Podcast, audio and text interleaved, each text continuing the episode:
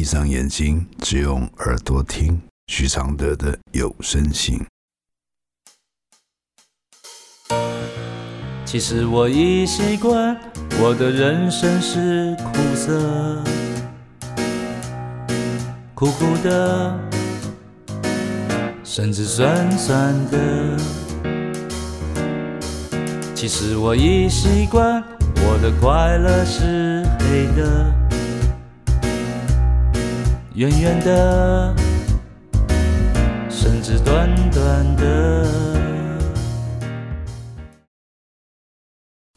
第一百六十五封信，无法白头偕老的爱。来信：世界上有一种爱是注定无法白头偕老的。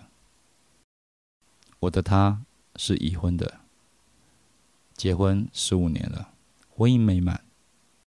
我们刚认识的时候，他坦白已婚，原本以为可以当无话不谈的好友，殊不知在相处的过程中，彼此都投入感情。现在因为疫情关系，让远在欧洲的他无法出差，也因为在家办公，让我们无法像之前一样，可以有空档传讯息或是视讯。这对他造成极大的心理压力，所以他提出想要减少传讯息的次数，这样让我觉得我好像被他晾在一旁，只能被动的等待。不是没有想过要结束，只是心里还惦记着他，关心着他。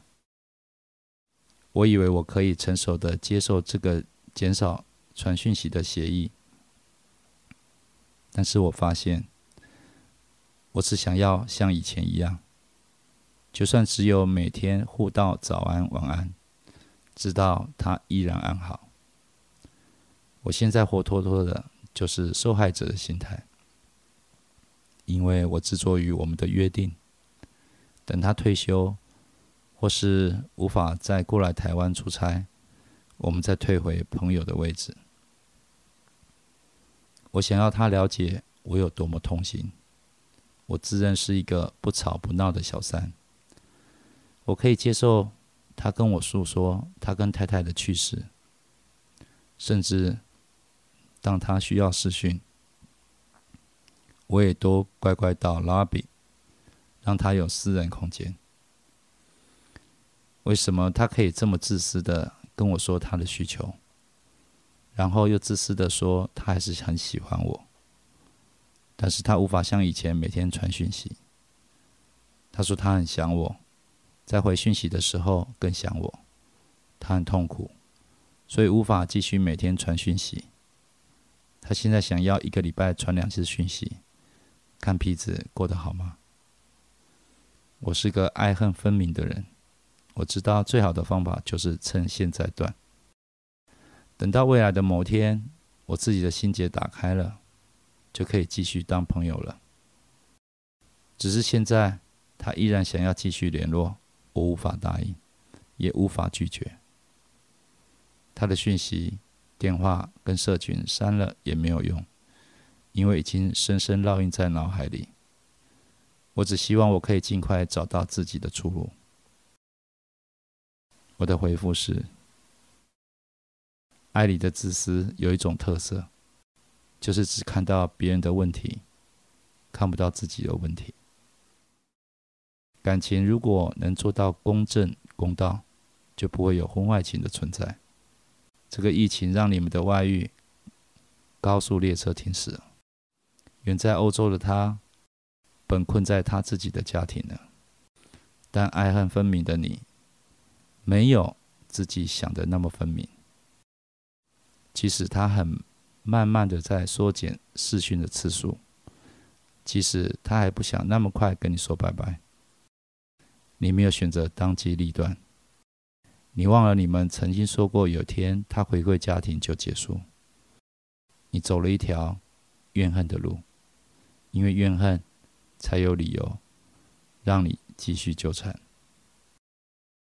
无法拒绝他带给你的折磨，是你没有给自己止血的底线。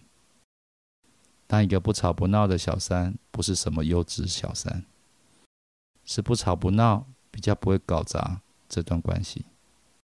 很多小三都会欺骗自己，只要情，只要心，没有要未来和婚姻。这种缓兵之计，很容易在第一次发生问题就露馅。原来连少联络都做不到，原来就算分手也渴望做朋友。这种矛盾的执着久了，你会变成一直被许多解不开的疑问卡住的人。出路不是时间的问题，不是很急很用力能找到的。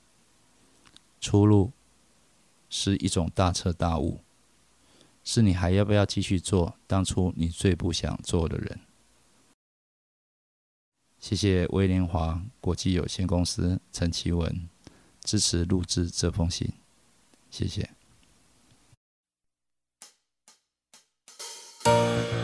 其实我已习惯，我的人生是苦涩，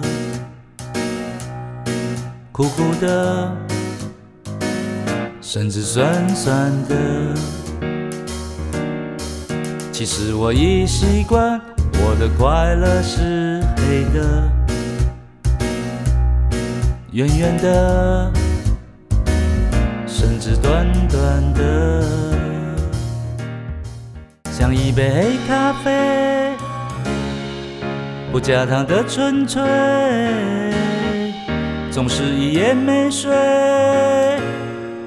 也能醒着书写。如果我是你的一杯咖啡，如果能和你的寂寞配对，对不会，不醉不会，不是什么都扯上完美。如果我是你会喝的咖啡，如果注定我会吻你的嘴，不为不累。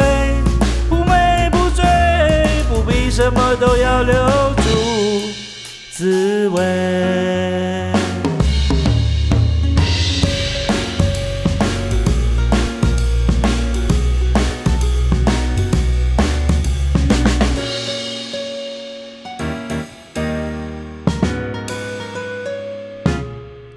其实我已习惯，我的现在是你的，